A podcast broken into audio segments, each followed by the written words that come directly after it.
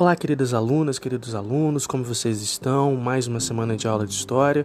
Estamos chegando no final do nosso curso, falando sobre história contemporânea, conversamos sobre o imperialismo, sobre a Primeira Guerra Mundial e chegamos no famoso período entre guerras, né? falando sobre a crise de 29, sobre os regimes totalitários.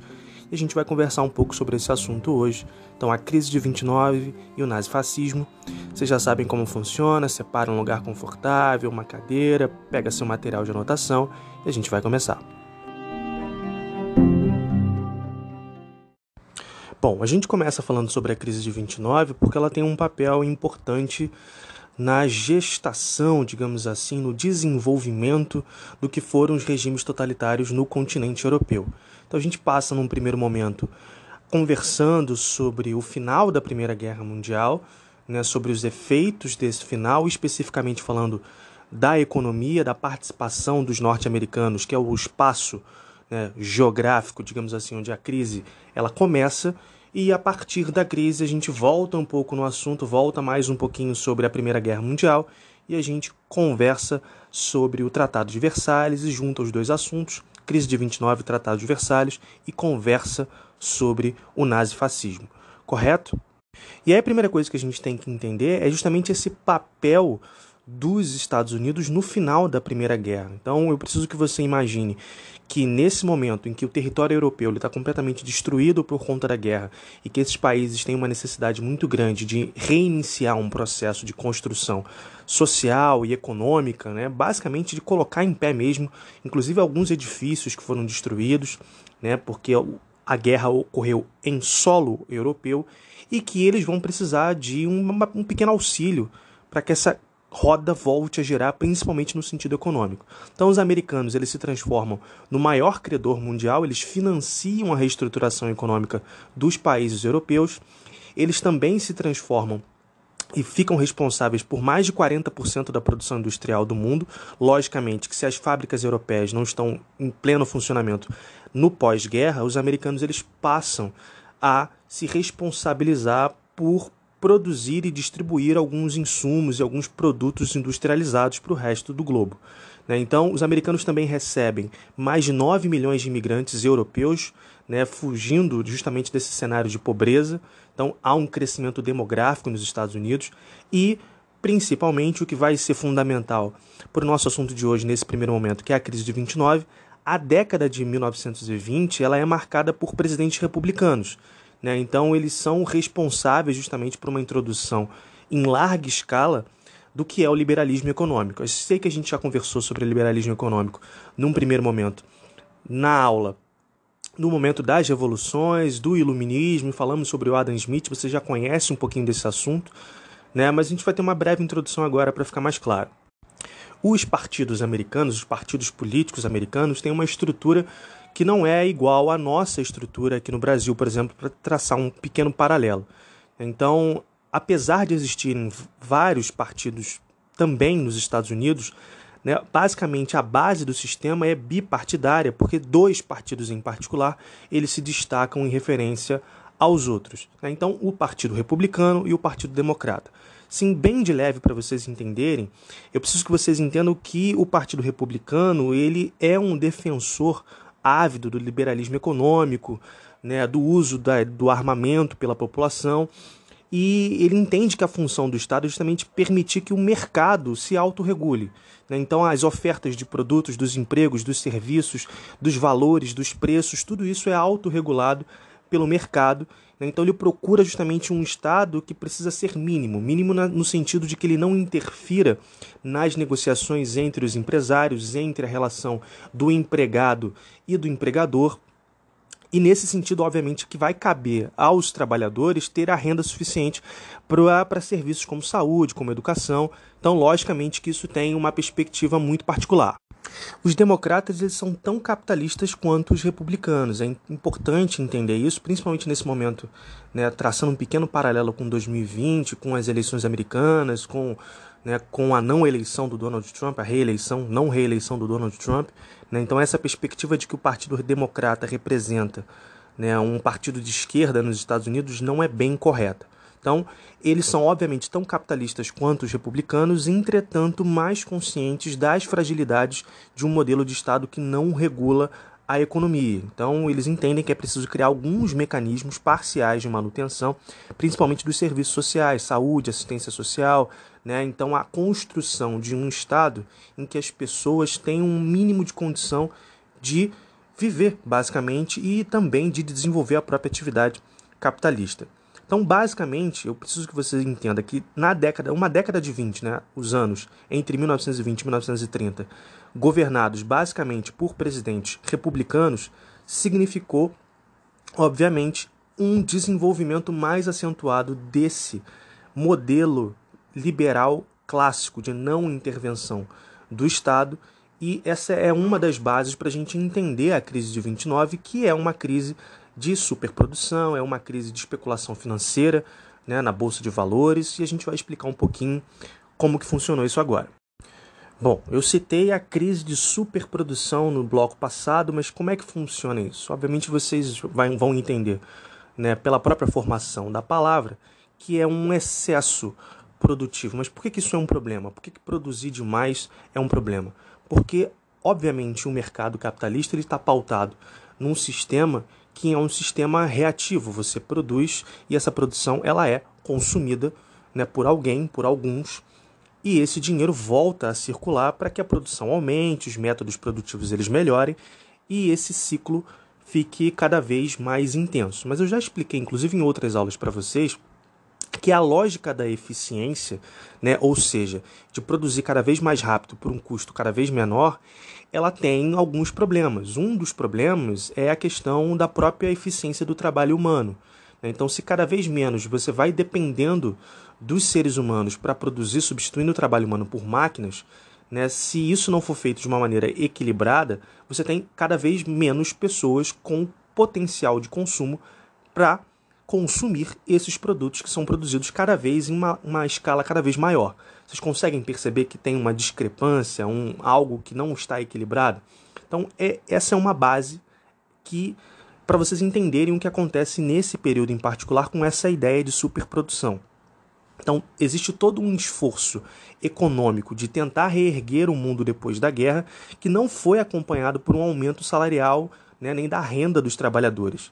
Então, essa estagnação salarial ela é incompatível com o crescimento da produtividade. Isso acentuou a desigualdade na distribuição de renda e diminuiu o potencial de consumo. Então, com essa dificuldade para expandir o consumo interno, enquanto a produção do país aumentava, você a gente consegue perceber um, uma grande estocagem de mercadorias. Então, se o produto ele não circula, ele fica cada vez mais retido. Então, soma essas duas coisas: uma intensa atividade econômica americana que impulsiona a uma produção acentuada que não é consumida. Ao mesmo tempo, a gente consegue perceber também um aumento da especulação financeira por conta da compra e venda de ações nas grandes empresas das bolsas de valores. E aí, para quem não entende muito bem como é que funciona isso economicamente falando, as empresas elas podem ceder parte daquilo que elas produzem, daquilo que elas ganham, como um percentual para vários acionistas numa bolsa de valores. Então, eu, eu sou o dono da minha empresa, né? Eu sou uma empresa, estou olhando aqui agora para o meu fone de ouvido. Eu produzo fones de ouvido. Né? E eu tenho um ganho, eu criei os fones, eu produzo, pago meus funcionários, tudo aquilo que eu ganho fica para mim. Mas eu entendo que eu quero abrir o capital da minha empresa, ou seja, eu quero transformar a minha empresa numa empresa que vai estar presente no mercado da bolsa de valores. Então, vendo pequenas partes da minha empresa, né, que são justamente as ações, que serão compradas pelos acionistas e cada vez que a minha empresa faturar um determinado valor, esses acionistas recebem um valor né, daquilo que foi produzido, daquilo que foi do lucro que foi gerado. O problema é que a especulação financeira transforma cada vez mais um, a variação entre aquilo que a minha empresa realmente vale, que realmente ela produz, com o valor da ação que foi comprada na bolsa de valores. Então, para vocês terem uma ideia, se eu vendo muitas ações, mas isso não está acompanhado de uma manutenção da produtividade, manutenção da lucratividade da minha empresa, esse papel, essa ação, ela se transforma cada vez mais num valor menor. É assim que funciona. É assim que funciona essa relação de dizer que determinada empresa subiu na bolsa de valores ou desceu na bolsa de valores. É nesse sentido. Então, por conta de uma não regulação do Estado na economia, a especulação financeira ela começa a crescer cada vez mais. Então essas empresas elas passam a viver uma bomba relógio, porque o seu real valor de produção de lucratividade ele está sendo mascarado por conta dessa compra e venda né, cada vez mais rotativa na bolsa de valores. Então tem um aumento no número de investidores, do volume de investimentos, mas isso tem um limite físico. Né? Então, quando os países europeus começaram a recuperar a sua produtividade, essa superprodução sem o escoamento ele gera uma estocagem ainda maior, né, aumentando o processo de subconsumo. E é isso que leva à especulação financeira no limite. A famosa crise de 29 ela acontece né, em 24 de outubro, na famosa Quinta-feira Negra, quando várias pessoas tentaram vender as suas ações e não encontraram compradores, o que foi provocando uma redução drástica nos preços. Então a bolsa foi caindo né, esse movimento da bolsa cair é justamente isso. Os investidores, muito preocupados, eles tentavam se livrar dos papéis, vender o mais rápido possível, o que foi originando uma avalanche de oferta nessas ações que vai derrubando ainda mais, de maneira mais veloz, os preços.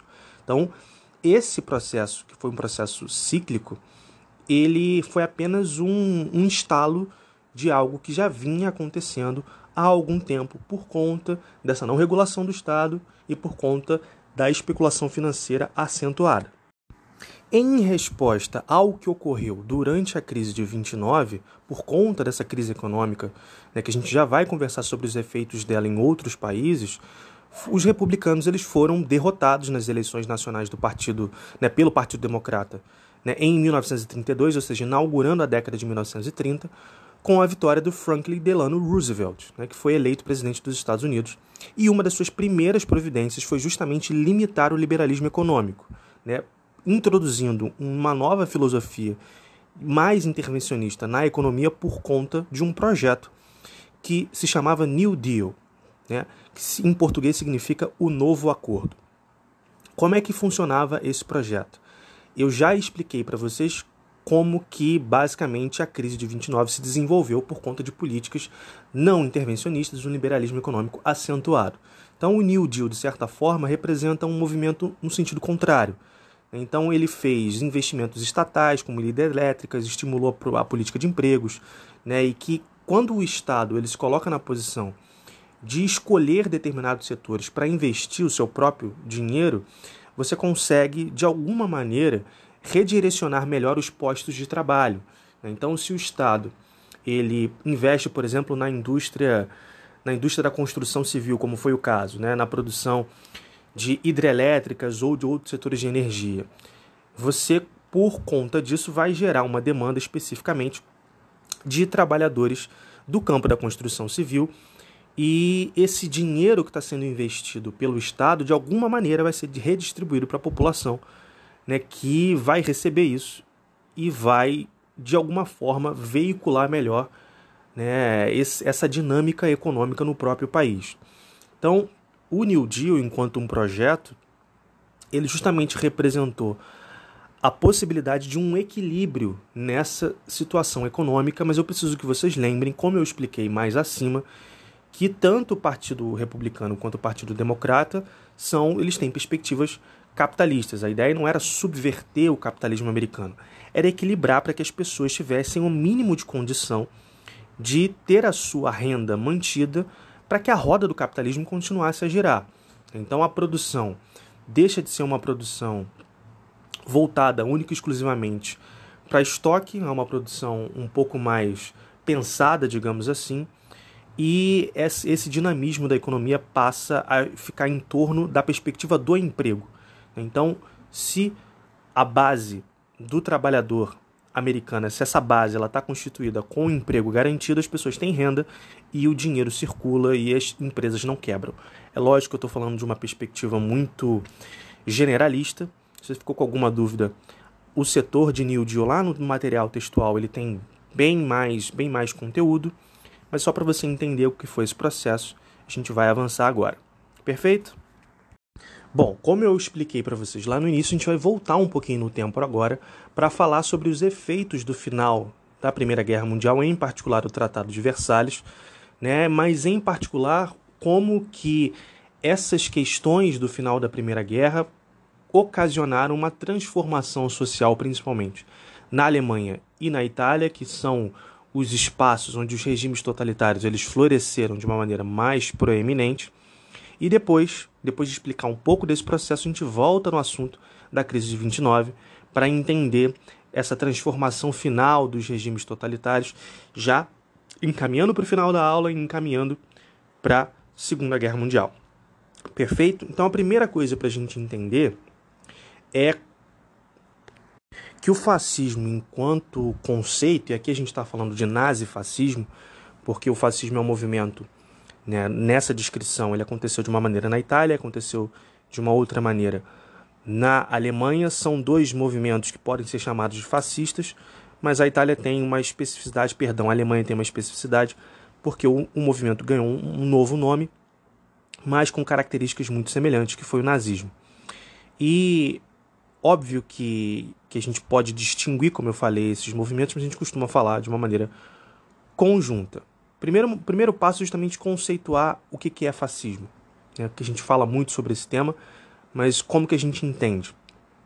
É justamente a ascensão de regimes políticos totalitários né, que se opuseram às democracias liberais, cada um no seu estado nacional, a Alemanha e a Itália, a gente vai estudar respectivamente como que isso aconteceu, né? E além deles rejeitarem as democracias liberais, eles também rejeitaram, obviamente, né, a possibilidade de uma construção de um regime comunista soviético. Então, fala-se muito da ideia de, aí você pode começar a notar, do fascismo como uma espécie de terceira via. Isso é muito comentado, pode cair na prova, vem escrito no, no, nos livros, né, que é essa perspectiva de que busca um caminho alternativo entre o que a gente está chamando de democracia liberal, que de certa forma eram os projetos de desenvolvimento do capitalismo, e ao regime comunista soviético. Então, essa é uma perspectiva, mas é no sentido de que esse era um projeto que não era nenhuma coisa nem outra, ok? Então, além disso, a gente costuma falar muito sobre Itália e Alemanha, porque outras nações tiveram regimes que eram regimes autoritários, mas não necessariamente totalitários. Então, a Espanha com o regime franquista, na América Latina, na Ásia, na África, vários outros movimentos, como o peronismo na, na Argentina, a própria ditadura de Vargas no Brasil, são regimes é, autoritários, alguns regimes representaram uma ditadura, como foi Vargas, mas não representam o regime total, de exclusão total e daquilo que aconteceu na Itália e na Alemanha. Na medida que, que a gente for avançando a aula, isso vai ficar cada vez mais claro. Mas é mais um ponto para você anotar, porque não se pode confundir essas duas questões, porque de vez em quando cai na prova um sentido comparativo entre uma coisa e outra. E aí, para ficar bem claro para você, o totalitarismo é um sistema político ou uma forma de governo que proíbe partidos de oposição e exerce um elevado grau de controle na vida pública e privada dos cidadãos. Então, ele é considerado a forma mais extrema e completa do autoritarismo. Então, obviamente que a gente vai falar sobre o nazismo e o fascismo, mas tenham em mente essa comparação que pode acontecer e que não deve ser feita com outros regimes autoritários. Perfeito? Uma outra questão que é principal nesse tema é a participação popular nesses regimes. Quando a gente fala de nazifascismo, a gente vai lembrar dos símbolos da, das pessoas fazendo o símbolo, inclusive com a mão, saudando as suas lideranças, mas principalmente nas atrocidades contra os direitos humanos que aconteceram nesses regimes. Então, como que esses indivíduos, essas pessoas, elas não vou dizer são convencidas porque parte do princípio de que elas foram enganadas e não é isso que funciona. Como que essas pessoas, elas por vontade própria, elas escolhem acabar com as democracias e ingressar num regime que claramente ele representa uma diminuição dos direitos no âmbito geral, a ponto de algumas pessoas serem perseguidas, torturadas, né, enviadas para campos de concentração e mortas. É esse processo que eu preciso que vocês entendam, porque aí vai ficar claro como que os regimes fascistas eles nascem. Então, a gente vai terminar aqui essa, essa parte conceitual e vai entrar nos exemplos para isso ficar mais específico. A gente começa falando da Itália, que por conta do final da Primeira Guerra Mundial, ela sofreu com várias perdas financeiras, obviamente, ela foi saiu derrotada, pagou um valor de multa ainda que menor da, do que o valor alemão para os países vencedores, perdeu algumas posses e não teve, obviamente, nenhum ganho territorial ao final da guerra. Então, essa situação produziu um caos econômico muito grande, gerou um, uma inflação descontrolada, alto índice de desemprego e paralisou vários setores produtivos, ou seja, uma crise econômica acentuada né, no governo recém-formado da Itália. Se a gente parar para pensar na formação tardia dos italianos, isso também, de certa forma, tem um peso no que acontece durante o regime fascista. É óbvio que esse caos econômico se transforma rapidamente num caos social, principalmente uma agitação política cada vez mais presente dos partidos de esquerda. A gente tem que lembrar que nesse momento está muito próximo do que ocorreu na Revolução Russa em 1917. Então, essa, obviamente que essa mensagem né, de uma perspectiva socialista chega nos, em alguns setores né, sociais italianos que começam a produzir debates e depois, num outro momento, uma política revolucionária. O governo que estava vigente, o governo parlamentar, que era composto inclusive pelo Partido Socialista e pelo Partido Popular, ele não chegava a um acordo quanto às grandes questões políticas, ou seja, o que fazer nesse momento na Itália no pós-guerra. E é justamente por conta desse quadro de instabilidade que as elites passam a apoiar a atuação de milícias armadas formadas por grupos né, que, obviamente, como eu já expliquei no, no conceito de fascismo, são grupos que não estão interessados numa via socialista de transformação social. Em particular, na Itália, esse, essas milícias armadas eram formadas pelos famosos camisas negras, que eram membros do Partido Fascista Italiano, que foi criado pelo Mussolini em 1919. Então, dois anos depois, 1921, os fascistas, por conta dessa agitação social e por conta da incapacidade dos setores de esquerda na Itália de conseguir produzir um projeto né, que alcançasse a população, que a população se interessasse, o Partido Fascista elegeu o maior número de representantes no parlamento. E a partir daí, a partir dessa proximidade com o poder, é que a transformação vai acontecer de uma maneira mais acentuada. Uma parte importante que a gente vai falar tanto na Itália quanto na Alemanha é o papel da propaganda e das mídias em geral, que eram ferramentas poderosas de doutrinação e de exaltação ao regime fascista. Então, os jovens e as crianças, por exemplo, eles eram um alvo né, de uma política educacional do governo, né, de uma propaganda do fascismo, ou seja, exaltação à liderança, que no caso da Itália era o Mussolini, e dessa maneira as pessoas iam cada vez mais, principalmente por conta dessas gerações mais jovens, aprendendo e construindo um hábito né, de, de exaltação ao regime fascista em si. Então, então o fascismo é algo positivo, ele, ele acaba com, com os nossos inimigos, ele diminui né, a possibilidade de a gente ficar desempregado, ou seja, mensagens, falsas mensagens, que tem dois, dois conectivos né, entre, entre o emissor e o receptor. A criação de um inimigo em comum, né, você diz, os nossos problemas existem por conta de determinada questão. Então as pessoas focam nisso. Né, e a exaltação, inclusive, daquilo que vai resolver esse problema. Então, se a gente resolver determinada questão, o nosso país ele vai melhorar. Então, o nosso líder é o responsável para que isso ocorra de maneira efetiva. Então, se você constrói essa mensagem de maneira né, bem, bem disseminada, principalmente nas camadas mais jovens, isso fica mais fácil exercer um mecanismo de controle sobre o resto da população.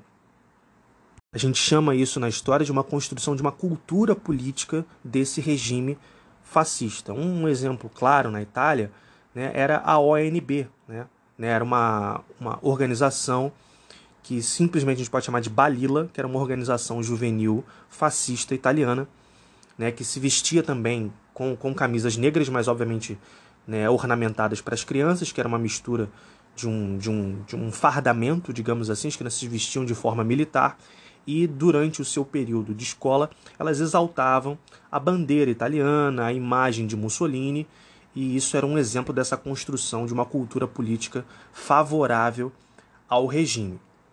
Então, pensando nessa questão, a gente volta para o ponto do parlamento, do momento que os camisas negras começam a ganhar mais expressão né, no parlamento. Como funcionou? Obviamente que Mussolini ele percebe essas agitações populares, percebem né, a instabilidade política na Itália e no momento em que os camisas negras, ou seja, o partido fascista, ele tem a maioria no parlamento, ele percebe que é o momento de organizar um assalto ao poder. Então, em 1922, 50 mil camisas negras vindo de todas as regiões da Itália se dirigiram para a capital exigindo ao poder. Esse evento a gente pode chamar da Marcha sobre Roma. Então, o líder fascista, Mussolini, passou a organizar o gabinete governamental, ocupando o cargo de primeiro-ministro a partir de 1922. Em 1924, nas novas eleições, eleições que, diga-se de passagem, foram fraudulentas, os fascistas ganharam ainda mais a maioria parlamentar. Né? A oposição, que era liderada por um deputado socialista, denunciou as irregularidades eleitorais, mas ela foi calada por uma repressão generalizada, ou seja, perseguida e morta. Né? E nos anos seguintes, no ano seguinte às eleições, o Mussolini se torna o Duce, o condutor supremo da Itália. D-U-C-E, Duce com o apoio da polícia fascista né, e dos tribunais especiais que foram criados, que julgavam e condenavam todos aqueles que eram contrários a esse novo regime que estava sendo formado, a gente consegue caracterizar e construir um Estado totalitário, que representa justamente a eliminação dos principais focos de oposição e a criação de leis de exceção para todos aqueles que se colocarem de maneira contrária ao regime. Então você suprime a imprensa, você caça a licença dos advogados, você prende os seus opositores políticos né, e assassina qualquer pessoa que se levantar contra ao regime. Perfeito? Então, lógico, mas nossa, professor, mas será que na ditadura de Vargas não tinham características parecidas com o departamento de imprensa e propaganda? Tinha. Mas tem o fator principal que vai ficar principalmente mais claro quando a gente conversar sobre a Alemanha, dessa relação muito direta, muito específica com um genocídio em particular com determinados grupos, com a extinção, o extermínio de determinados grupos. Né? Nessa perspectiva aqui, especialmente na Alemanha, tem uma perspectiva racial muito forte, que faz com que os regimes totalitários eles se destaquem em relação aos regimes autoritários, ditatoriais. Perfeito? Então, só para terminar, para a gente não, não, não confundir mesmo, porque isso cai na prova, totalitarismo e autoritarismo. Perfeito? Terminamos Itália, próximo bloco. Bom, para falar da Alemanha, a gente tem que voltar mais uma vez no tempo e conversar sobre o final da Primeira Grande Guerra, o final da, da Grande Guerra Mundial, que nesse momento o regime monárquico alemão ele é substituído pela República de Weimar, né, que dura entre 1918 e 1933. Deixa eu explicar mais ou menos para vocês entenderem. Vocês vão lembrar que na Primeira Guerra Mundial, os alemães, por conta de uma perspectiva imperialista, né, de transformação do seu território, de construção de espaços, de aquisição de espaços para aumentar o seu território produtivo, de conseguir mais colônias, mais mercados consumidores, numa perspectiva muito bélica de uma construção e de um investimento muito forte nas armas, a gente sabe que isso gerou né, a Primeira Guerra Mundial com esse desejo imperialista alemão, que era representado justamente por um regime monárquico. Você vai lembrar da coroação do imperador alemão no Palácio de Versalhes, né, o que vai gerar, de certa forma, todo, tudo o que aconteceu, o revanchismo entre França e Alemanha e a assinatura do Tratado de Versalhes, que a gente já conversou que acontece justamente no mesmo palácio em que o imperador alemão foi coroado anos atrás. Enfim, esse regime monárquico ele é substituído por um regime republicano, justamente na tentativa de construção de uma alternativa a esses interesses alemães na durante o processo que gerou a Primeira Guerra Mundial. Então, essa república, ela é muito criticada principalmente pelo Adolf Hitler, que constrói esse e pavimenta esse caminho para o nazismo por conta da assinatura do Tratado de Versalhes. Então, a gente vai chegar nesse ponto, o que eu preciso que vocês entendam sobre a República de Weimar? Ela herdou, obviamente, uma grave, grave crise socioeconômica por conta da Primeira Guerra Mundial, justamente por conta desses pagamentos que estavam instituídos no Tratado de Versalhes aos países vencedores e essa dificuldade econômica, porque obviamente a Alemanha, assim como França, Inglaterra, Itália, teve seu território, parte do seu território destruído ao longo da guerra, e ele tem também necessidade de reconstrução, tem uma necessidade de retomada do crescimento econômico, e se o pouco dinheiro que lhe resta ainda vai para o pagamento de indenizações aos outros países, obviamente que isso gera uma crise econômica grave. E aí, para piorar essa questão, a gente vai conversar sobre isso, existiu o nosso assunto da aula, da aula de hoje, que foi a crise de 29, que fez com que os Estados Unidos precisassem repatriar os investimentos que foram feitos ao final da Primeira Guerra. Então, alguns países, inclusive a Alemanha, receberam dinheiro para a reconstrução da sua própria economia.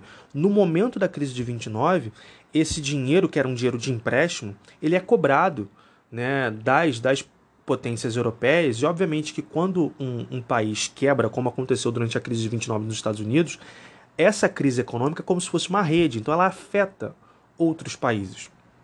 Então, em determinado momento, na Alemanha, a crise transforma a inflação alemã para um nível assim fora de qualquer compreensão. Então, as pessoas precisavam de um volume imenso de dinheiro para comprar comida, por exemplo. Então, essa relação social, né, altamente abalada também por conta do final da guerra, do Tratado de Versalhes e da crise de 29 são elementos que fazem com que a gente entenda a ascensão do Adolf Hitler.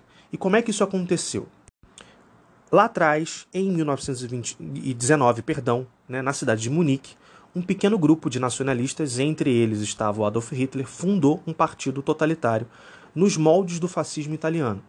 Né? Então, esse partido, logo que ele foi fundado, rapidamente ele adotou o nome de Partido Nacional Socialista dos Trabalhadores Alemães, né? popularmente chamado de Nazi. Ele tinha um forte apelo ao sentimento nacional por conta de todas essas dificuldades do pós-guerra que eu acabei de citar para vocês.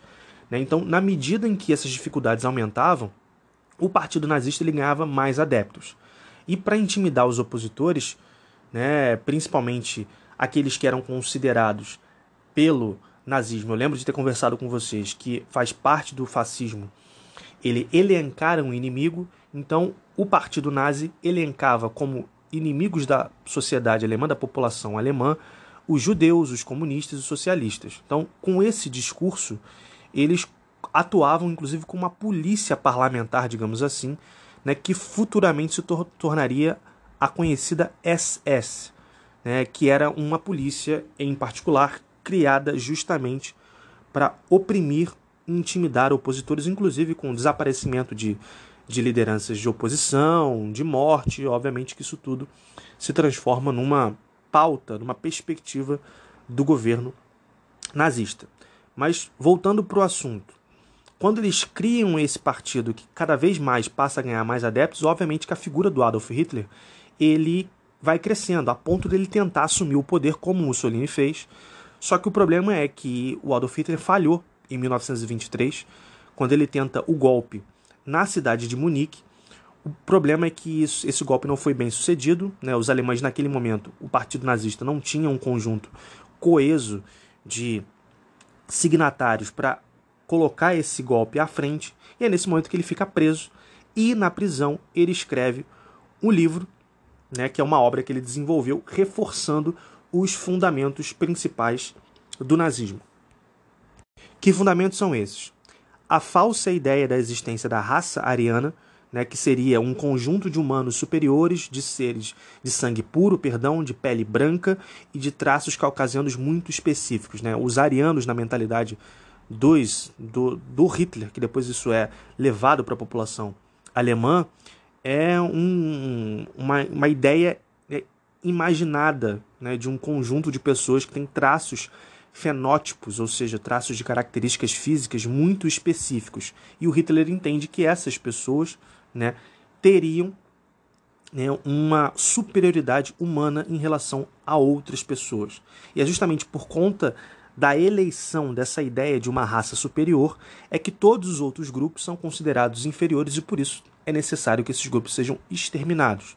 Então eles têm o sangue impuro, ele tem uma característica né, impura. Então, judeus, homossexuais, negros, né, pessoas com deficiências, todas essas pessoas estavam elencadas como grupos que, na medida que não eram arianos, eles não podiam fazer parte dessa futura sociedade alemã.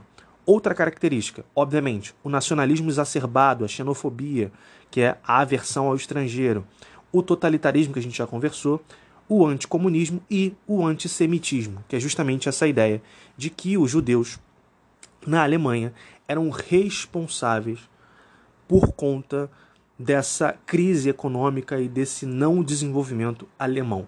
Então, a eleição dos judeus em particular como os responsáveis pela Alemanha não alcançar aquilo que ela deveria alcançar, ou seja, para ela se tornar uma sociedade impura na visão do nazismo, essa ideia em particular, ela consegue ter uma penetração muito grande na Alemanha por conta da propaganda, em particular da propaganda do Goebbels, que coordenou a propaganda nazista, né, que fez com que a, a nação ela aderisse aos grandiosos planos de Adolf Hitler. É por isso que você entende, de certa forma, como que a propaganda nazista fez com que o partido garantisse o apoio de quase toda a população, né? Então era uma campanha obviamente racista que criava uma desculpa para a crise econômica e aproximava a população alemã dos nazistas, propondo essa ideia da purificação racial e exterminando os judeus. Então, nesse momento, né, que o, o Hitler lança esse livro, obviamente que essa publicação ela circula, mas no momento da crise de 29, o Hitler ele está nesse momento na transição da prisão né, para a vida pública novamente. 6 milhões de desempregados né, da, a, alemães eles se filiam ao partido nazi. Né? Então a crise de 29 faz com que o partido nazista cresça. Né? Então nesse momento é que o partido ganha força o suficiente para que lá na frente, quatro anos depois, né, o Hitler seja nomeado para o cargo de chanceler por conta desse apelo nacional para tentar levar a Alemanha de volta para um cenário de desenvolvimento econômico né, pleno. Então, um último evento que marca a ascensão do Partido Nazista é um incêndio né, que destruiu o prédio do parlamento em Berlim e a autoria desse incêndio é colocada no colo dos partidos comunistas, que foram acusados de ter um golpe em andamento. Né? Muito se fala sobre a participação do Partido Nazista nesse evento, não, não tem tantos documentos assim sobre esse assunto, mas isso é basicamente praxe né, entre os, os historiadores, de que o Partido Nazista teve participação nesse incêndio criminoso que destruiu o parlamento em Berlim. Então, isso aumentou ainda mais né, a, a necessidade, entre aspas, da sociedade alemã em escolher um salvador da pátria, que obviamente o Hitler se coloca mais ainda nessa, nessa posição, e é nesse momento né, que ele se proclama o Führer, ou seja, o condutor da Alemanha, e começa sua escalada totalitarista. Então, para sustentar o poder do Hitler, foram criadas a Gestapo, que era uma polícia secreta de Estado, e o que a gente já comentou, né, a, a polícia parlamentar, a SS, que era a política, polícia política do, do partido, perdão. Então, nesse momento de transição é que o Hitler elimina várias das lideranças que divergiam da sua autoridade absoluta, inclusive dentro do partido nazista, tá? Nem todos no partido nazista eles concordavam com tudo que o Hitler falava e justamente por conta disso, em junho de 1934, cerca de mais de 5 mil homens de 70 lideranças importantes do Partido Nazista foram assassinados por, pelos soldados da SS, da Gestapo, por ordem do Hitler, na, na famosa Noite dos Longos Punhais, que é justamente quando Hitler corta na carne, digamos assim, para que o Partido Nazista esteja completamente sobre o seu controle. Perfeito? Então, para finalizar esse quadro sobre o Hitler, eu queria destacar que o Partido Nazista ele recuperou a economia do país, investindo principalmente na indústria bélica, na indústria de armas, o que foi reativando o desenvolvimento econômico. Então, isso aconteceu, óbvio, às custas da violência do partido nazista, que sequestrou inúmeros cidadãos né, alemães e foram enviados para os campos de concentração, em particular pessoas que eram judeus, e que, obviamente, que essa, esse investimento numa indústria bélica visava a expansão territorial e a conquista do espaço vital, grava aí, espaço vital, que era uma tese né, que a conquista de novos territórios era fundamental para o desenvolvimento né, da Alemanha em si e que, de certa forma, também já era um projeto bélico, um projeto de guerra dos alemães né, para desenvolver uma revanche contra a França por conta da assinatura do Tratado de Versalhes e para retomar a política expansionista alemã do final do período imperialista início da Primeira Guerra Mundial. Perfeito? Bom, peço desculpas, inclusive, que esse último áudio ficou um pouco longo, né, para o nosso costume, mas era importante, há muitos assuntos para a gente comentar. E a gente finaliza a aula justamente falando sobre os próximos passos, né, que é a nossa próxima aula da aula que vem, a gente já está terminando, que a partir desse momento que o Hitler ele consegue desenvolver novamente a política alemã e a política econômica alemã e tornando a sociedade mais ativa, mais integrada com os projetos expansionistas né, do Hitler por conta de todas essas ideias que eu tracei para vocês durante essa aula, a propaganda, a exaltação ao líder, né, o sequestro e o extermínio dos judeus que vão cada vez mais sendo né, separados, segregados da sociedade alemã. Então as pessoas vão tendo a percepção, a falsa percepção que está tudo bem, que está tudo ok, tudo correto, né, porque existe um, um esforço muito grande das lideranças em justamente criar esse clima de positividade e as pessoas vão cada vez mais aderindo e se, se colocando né, em, em à disposição para o aumento né, desse projeto, para a expansão desse projeto. Né? Então o Hitler ele começa a testar as suas guerras num, num pequeno teste para a Segunda Guerra Mundial. O Hitler ele participa da Guerra Civil Espanhola, né, em que um milhão de pessoas morreram no momento em que o Hitler ele dá apoio ao general golpista, o Francisco Franco, né, que põe fim à República Socialista Espanhola, permitindo que o Adolf Hitler, junto que o, com, com Mussolini, eles testassem os novos armamentos que estavam sendo desenvolvidos por essa indústria bélica, né, consolidando já a aliança entre Itália e Alemanha e se preparando para a Segunda Guerra Mundial, que é o nosso próximo assunto da aula que vem. Perfeito? Obrigado pela atenção. Até a próxima aula.